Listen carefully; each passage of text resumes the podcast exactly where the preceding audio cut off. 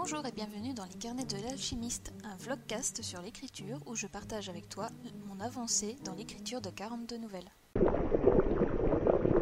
Et bonjour, bonjour, il est midi 21 et je me pose enfin. Pourquoi est-ce que je me pose enfin? C'est parce que j'ai fait un gros coup dans, la chambre des enfants, les lits sont prêts.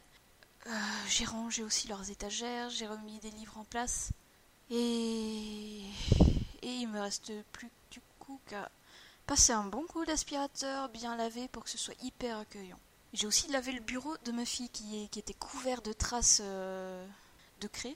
Vous allez me dire, ouais, bah, la craie c'est bien. Ouais, en fait, c'est pas, pas de la craie, euh, la, bête craie de, de tableau. Non, en fait, elle m'avait piqué l'un de mes euh, marqueurs à craie, justement, que j'utilisais pour, pour dessiner sur les fenêtres à Noël. Et celui-là, il était noir. Du coup, il y avait une grosse tache noire sur, euh, sur son bureau. J'ai lavé ça, ça, ça, a pris, ça pris un petit temps quand même, et maintenant qu'il n'y bah, a plus cette grosse, grosse tache noire, il est quand même beaucoup plus accueillant.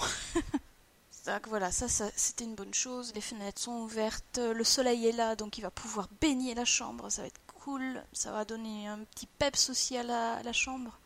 Et en faisant leur lit, ils ont un lit superposé. J'ai eu une idée que je pense que je vais concrétiser certainement euh, au mois d'août. Je sais pas si vous voyez les, euh, les lampes, euh, enfin pas les lampes, les guirlandes plutôt de si je me trompe pas, c'est la case du, ouais, la case du cousin Paul, c'est ça.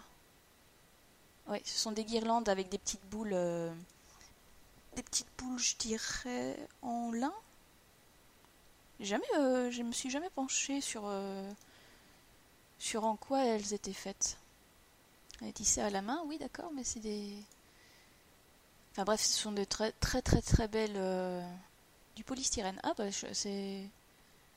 Du coup c'est moins, c'est moins naturel que ce que je pensais. Bah, bref, ce sont des très très belles guirlandes et je me suis dit de mettre ça euh, au niveau de leur bibliothèque parce que c'est donc c'est des lits qui ont des, des enclaves et je me suis dit mettre ça à leur niveau ça, serait ça aurait un petit côté cosy justement qui serait mignon.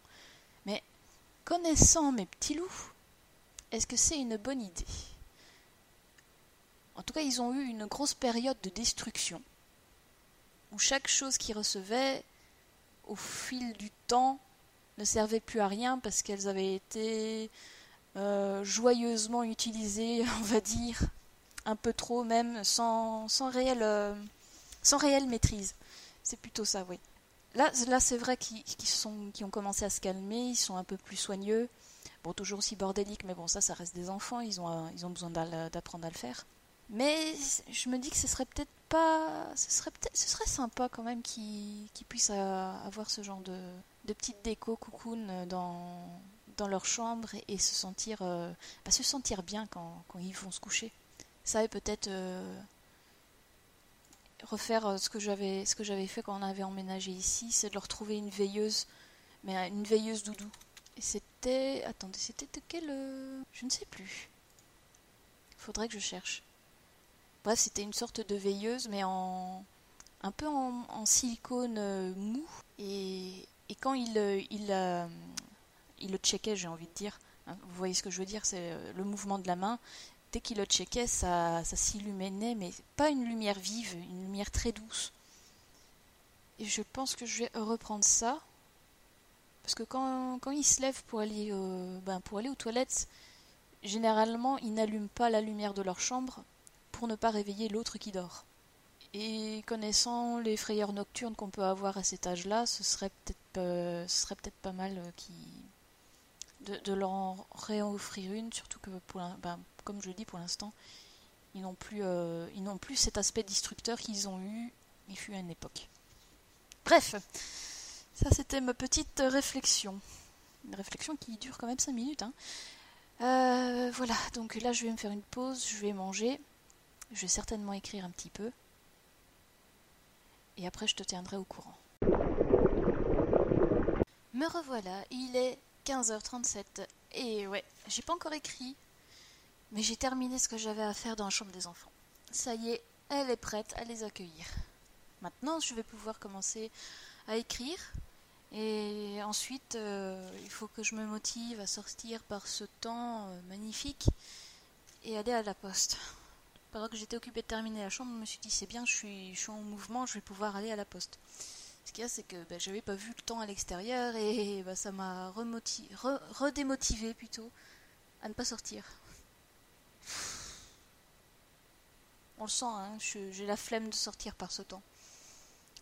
Bon allez, faut, on écrit et puis on y va. Me revoilà, il est 15h57 et j'ai écrit 563 mots. Pas mal Quand même, hein J'ai bien avancé, je trouve. Ça fait plaisir, j'avance dans la, la nouvelle. Hmm, je dirais que je suis... Là, je vois une petite faute, il faut que je voilà. De toute façon, ça reste un mot, un mot que je, tape, donc, donc ça n'a pas, ça va pas beaucoup changer au, au total. Et voilà, donc j'avance bien. Donc, donc sur le GDoc, j'ai 8 pages. Je viens tout juste d'entamer la huitième.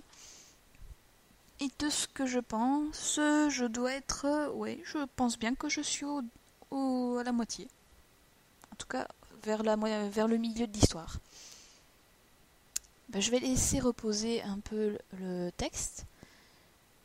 Euh, je vais me faire un thé.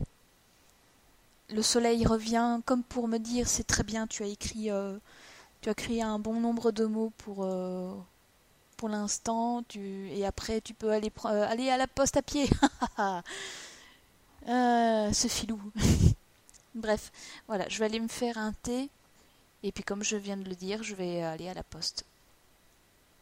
Il est 21h21, c'est encore une heure miroir. Et je trouve que c'est que c'est une bonne euh, une bonne heure pour euh, pour lire un extrait un extrait de numérologie avant que j'aille me coucher. Les enfants sont revenus et je suis crevée. Donc voilà, je vais te lire un extrait de numérologie. L'entrevue dans le bureau du patron fut plus calme que ce qu'elle avait prédit. Il se montra étonnamment compréhensif, et même compatissant. Il ne lui en voulait absolument pas d'avoir éclaté le vase en porcelaine sur la tête du nouveau. Au contraire, il l'avait aidé à le faire virer. Comment? Vous l'avez renvoyé? S'étonna Violette derrière ses lunettes.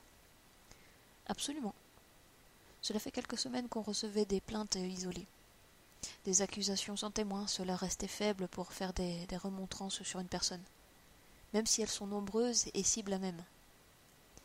Mais ton coup d'éclat au public a permis que ce soit irréfutable.